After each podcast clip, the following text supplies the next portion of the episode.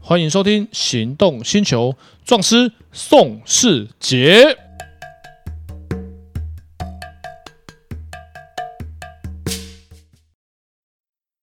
我爱逛街 shopping，我爱户外啪啪照，我开车容易紧张，对生活的需求全家人都不同，但是 All New HRV 都考虑到了，在乎你在乎的人在乎的事，All New HRV 新亮眼发表，全车系搭载 Honda Sensing，太旧换新七十六点九万起，全台 Honda 展示中心等您亲临鉴赏，Honda。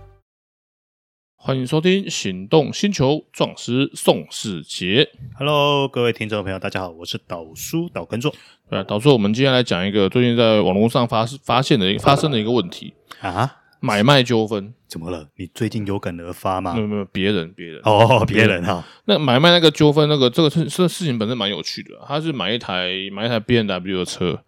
他卖车的卖车的时候，他跟他说他上面改的是 K W V 三的避震器，按那一组有新的要八万九红，都不便宜耶。诶，那那组好用，嗯，嗯然后再来排气管是 V S 的排气管，结果现场交车是一个他没有看过的牌子。啊，好，那请问一下吼，这是属于交易的问题。那什么样的交易算是构成诈欺？那什么样的交易只是单纯的民事交易纠纷？你知道这个要定义要怎么分吗？不知道哎，答案是你去告他看看，看啊检察官起不起诉。真的真的要这对样对子？对，有一些情况只是交易的认知的问题，比方说衣服的颜色。嗯，我我衣服本身没有瑕疵，对只是产品的认知，卖家跟买家认知会有定义上的不一样。比方说，我的衣服叫什么颜色？黑白色啊黑色、深蓝，还是叫藏青？哦，我懂你，这叫对对对定义问题。对，定义问题。就就像这个架子，黑我我买家黑色，结果来了说，哎、不对啊，卖家，这是消光黑呢。不是亮黑，嗯，黑归黑，消光黑、亮黑都是黑。是啊，这种就是属于检察官不会起诉，就是定义在民事。产品本身没有瑕疵，只是描产品的描述上面的认知，它本身没有故意要骗你。因为讲真的，这个东西不管是亮黑、消光黑，还是价黑啊。价值是一样的。但是 KWV 三避震器那一组新拿八万九，那一个 VSS 的排气管新拿三万六，那个东这两个东西加起来新车是十二万八。所以等于他当初在买卖的时候是有告诉人家这两个东西喽。有告知你有这两个东西，可是交车的时候并没有这两个东西。那就到那应该就是诈欺喽。哎，等起诉之后，因为他现在上法院，起诉之后就会够知道会不会构成诈欺，因为呃有没有诈欺，要诈欺的定义是意图为自己的第三人不法之所有，所以比方说这个东西，他跟你讲有改装啊，可是交易交车的时候发现有改，可是有跟预期的不太一样，嗯，可是如果跟你讲我有改避震，这个他避震是原厂就是不行，啊，对，因为你已经告知人家了。对，哎，那我好奇是因为假设这个东西没有白纸黑字写起来的话，不行，一法律一定讲证据嘛，因为对啊，其其实我跟你讲哦，台湾的法律哦有一条是很狗屁啊，非常的狗屁。呃，口头约定算不算约定？诶，算啊，这样也算。可是口头约定，基本上如果你没有任何的形式去做证明的话，不，最起码你要有当事有另外第三人说，哎，对你有跟我讲这件事情。对啊所以那就如果没有人可以证明的话，那还是没搭，白所搭、以，啊所。以这就是我说的他妈的是放屁，是啊，对啊、因为没办法没有办法举证啊。是啊，啊，你说有，我说没有。每个我跟你讲，每个被告开，如果是口头承诺啦，每个被告开庭的时候都否认嘛，是啊，因为他承认的话，就那就不用上访。就他如果承诺该做的事情没有做到，那就该赔钱赔钱，该解约解约嘛。嗯。嗯可是我我觉得告知这件事情又有一点门道，你知道吗？嗯，我举例来说好了，什么叫做告知？没有告诉你，你已读就要告知。哎，那如果我我只是说我在一堆文件里面夹附的一些东西，告诉那我是不是就达到告知的义务？你是说大陆保时捷事件？对我跟你讲，这就是就像买卖这种纠纷哦，其实很常遇到了。比方说，像我们最近碰到一个这件事，就跟我有关系。我客人我们跟人家其他车厂订的二手车，嗯，就在讲你啊，我知道你有在看。那多夸张，你知道吗？一月他一次跟那个二那个他跟某总代理买的车，嗯，然后那个总代理因为客人要换新车，他们卖新车嘛，所以二手车都丢给各大车行。嗯，对，他一月的，他一次给他买五台，他一月的时候两百多万会就会给他，现在几月车都还没有交出来。啊，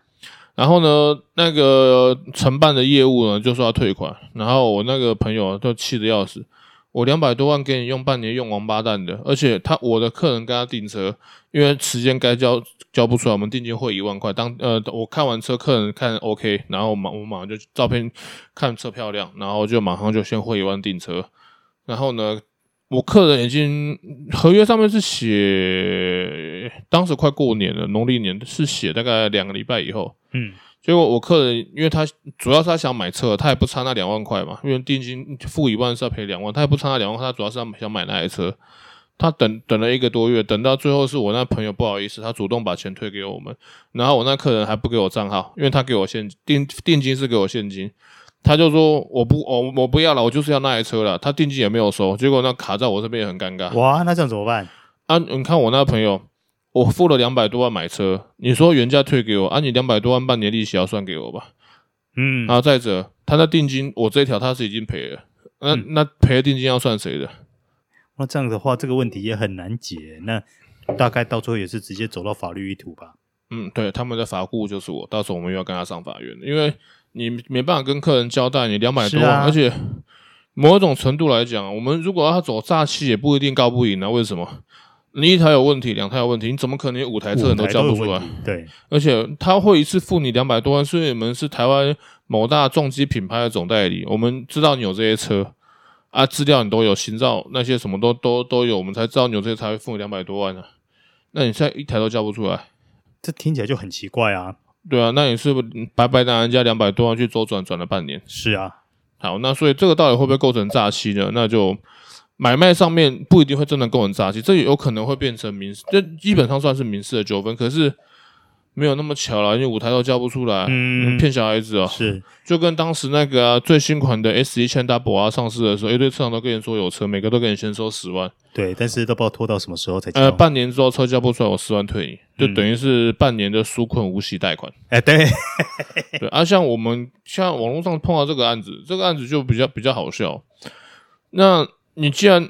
我我就我有问他啦，就是说你这个东西哈，你买车的时候，跟因为有些情况是我我有车，我朋友有车要卖，那不是我车行的车，是我车友的车。他怎么跟我讲，我怎么转述？他照片给我，我就转发分分享过去给你。我其实没有看到车。交车当天你来约好过监理站过户，我们去现场才发现有落差。嗯，啊，那这种情况，那个业务跟车行是三业第三，因为我没有看到车嘛。对，对啊，哦，我没有主动要骗你嘛。诈欺的定义是为自己或第三人不法之所以诈术实施财务交付，嗯我没有要诈你啊，我也是被人家骗的啊、他怎么样告诉我，怎么样告诉你，法律上面这叫做善意第三人，那这样不会构成诈欺，这是没有问题。但是我就问那个买家，我就说那台车在店里吗？他说对，好，大家都开过车，我问你哦，避震器有没有改？需要拆车子才看得出来吗？不用吧？不用啊，钢圈原厂钢圈改装钢圈都一样，你蹲下去就可以看得出来避震器是不是改的嘛。是啊，然后排气管中尾段是改的，中段有没有改我们不知道，尾段看得到吧？是啊，啊，既然已经在店里面了，然后尾段也看得到了，那你看不出来这车是没有改的吗？不太可能吧？我也不知道为什么。然后对方也没有要处理，因为嗯他的处理方式他很很简单，车漂亮没问题，没有碰撞事故，什么都没有。但是呢，你跟我讲东西该有的改装品没有，退钱合理嘛？就在民法上面，这是交易物有瑕疵嘛？就是跟你我我要买的东西跟你陈述的不一样嘛？那要么就是要么就退钱，对，再不然就是返部分返还部分买卖价金，因为要退车这个东西哦比较尴尬，人家已经车开三个月了。嗯，嗯、那退车这三个月的使用车折旧算谁的？啊，所以就我们他们他的车主要的主张就是叫他退一部分金额，也没有要很大个位数而已，还不够律师费。嗯，然后呢，对方拖三个月不处理，那就只能上法院。那到底会不会构成诈欺呢？因为我看了一下资料，大概就嗯，不太大概不太可能不起诉了，因为他都承认他的问题了嘛。然后呢，所以这种纠纷呢，像台湾，像不管是在重型机车、白牌机车或者是汽车，都常常会遇到。那个台湾每个法院每个月都不知道审理多少都是车上被告的，那这样对消费者来说很麻烦啊。我如果说我今天要去买车的话，我到底应该要如何质保会比较安全呢？嗯，就打电话给我。 哎、我们就因为因为很多车二手车价钱哦，有些车商都卖比较贵，嗯，像我就像我吃鸡四百，我从来不会比人家便宜。那每次 啊客人来买，我都说要杀价，我们说这不用杀，你不买不买就算了，不买别人会买。你看我后面那么多台车，我每个月每年每每年卖那么多台四七四百啊，这个车型就我就跟他们讲，这个东东西我跟你保证没有重大事故，有的话原价买回来。每个客人问我为什么，我说干那车那么便宜，那个车子只要撞到骨架修都比买贵，为什么？因为我看过，我有一个客户也是我们车友，嗯那撞那个他车祸，我去看我去帮他写诉状的时候，我要看那估价单，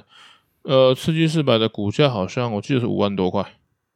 哇，光股价、哦。那光现在如果说你年份稍微高一点的刺激四百，应该都没有这个钱了吧？呃，他股价五万，工钱一万多，对啊，所以光股六万多了、啊，对，光那这没有，这只是股价跟工钱啊，可换到股价可最少要换半套，对，对不对？几车头或几车尾嗯，啊，所以那一台修我记得修了快八万，那你干脆换一台中古车就所以这好了种啊车，不会有事故车，这撞就一定不要了嘛。对啊，对，在就跟那个呃二手的 B N，就是呃五年以后的 B N，基本上不会有重大事故，因为那个修几乎都可以买一台车。嗯，嗯所以像我卖那个六五零 G T，我都跟客人讲，这种车哦，三十几万这个级距哦，不会有重大事故，因为这撞到骨架就报废。我说我们前面那一片那个透明挡风镜那一块原厂一万三，嗯，那个有副厂的，啊，我们那边壳每一块都上万，啊，那个边壳没有副厂的，啊，那所以那车只要重大事故撞到骨架，基本上都报废。光修的话都不止那个钱了，呃，原原地垒长划出去，然后基本上都要十几万。啊，你十几万会，你十几万修，等于是说你多花十几万买一台事故车。对，那啊谁会多花十几万买台事故车？我们这里买一台就，而不是找不到车，找不到车怎么办？你知道吗？打电话给我，我有。对啊，所以这种情况哦，我们就是买卖上面的纠纷，什么情？到底很多人会很好奇哦。对，这样他，哎、很多人觉得他这样是不是在诈欺我？可不可以告他？其实哦，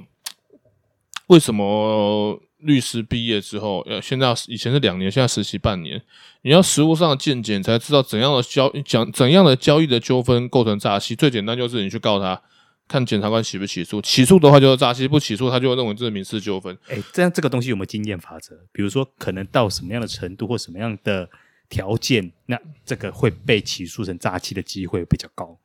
呃，比方说，我讲一个我们自己遇到，像我们汽车租赁有碰到一个租购的客户，嗯，就是每个月缴分期付款，每个月缴多少钱，缴多少钱，缴满几期之后车拿回去。嗯，结果他后来就因为疫情的关系嘛，所以他就是经济有状况，所以他就款项就没有进，就没有办法缴。然后没有办法缴呢，我们就当然就照 SOP，我们就报警，然后警方通知他把车交出来，他也主动把车交去派出交到交到警方去派出所那边去。嗯，那这个案子呢，因为车子他都他他车还我们了，然后呢，他也不是他就是真的有困难。然后开庭的时候呢，我就跟检察官讲说，我是我我做他的告我们的车行的代理人，我就说我们没有要我们没有要追究啦，我们也知道他是生活上面有困难啊，他也主动，因为之前是失联找不到他人，找不到他人我们会担心啊，这人到底是我我还上网看他有没有有没有什么他的新闻，我还担心他想不开。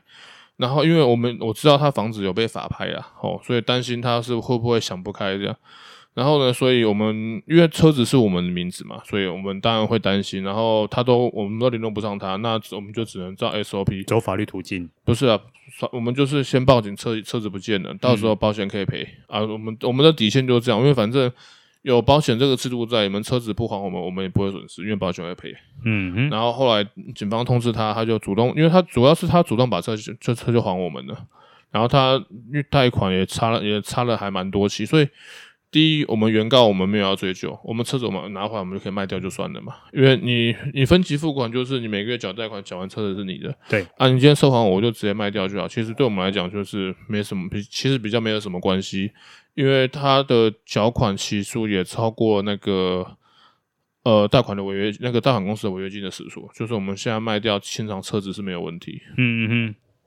所以呢，呃，他是到底是不是故意不要还？如果他是故意，他一开始就打算不要还你钱，别这个他这个呃每个月该付的这个款项支付完毕之后，车过户给他嘛，一对开始他就打算不要付的话，这样构成诈欺。哼，嗯嗯，这样就很有可能会构成诈欺啦。就像我之前有个朋友很衰，他是碰到客人去做那个做假资料，然后呢做的很漂亮，漂亮到什么程度？他可以跟 Toyota 原厂申请 Toyota 的贷款，他没有跟金融公司申请。哦，然后他第一个就没有缴，就被告诈欺。然后那个因因为车是业务卖的，业务都要出庭作证，然后你们到 因为公司又怀疑你是不是要联合来要要来诈诈业绩，诈对嘿对对对对，要诈骗业绩这样。所以一开始他他们那种情况是一开始他就没有要还，嗯嗯，他很夸张啊，那个第一期他都没有要付，那就真的就是故意恶意了。车就车就被去台吧，他车子好像一个月就不见了，就就就去台吧换成现金，嗯，对，然后这种情况就会够很炸。这个就已经很恶意了。诶、那一个案子就是有有判决，就是诈欺没有问题，那通常在我们在按这些案件比例上来说，构成诈欺的比例会高吗？不一定的。那要看那个法那个法市法院那边统计的的的资料，因为就像你刚才说，什么情况会构成诈欺，什么情况只是交易纠纷，那最后就靠经验。像我们遇很多，我们就知道哪些属于交易纠纷。就像我跟你讲，这是黑的没有问题的，亮黑乌黑这个就不会构成诈欺。嗯那、某一些是交易的瑕疵，呃，就交易物有瑕疵，像。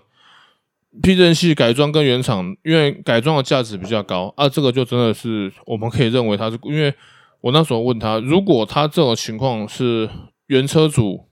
跟车行说我要卖这台车，我资料破给你看，你根本没有看到车，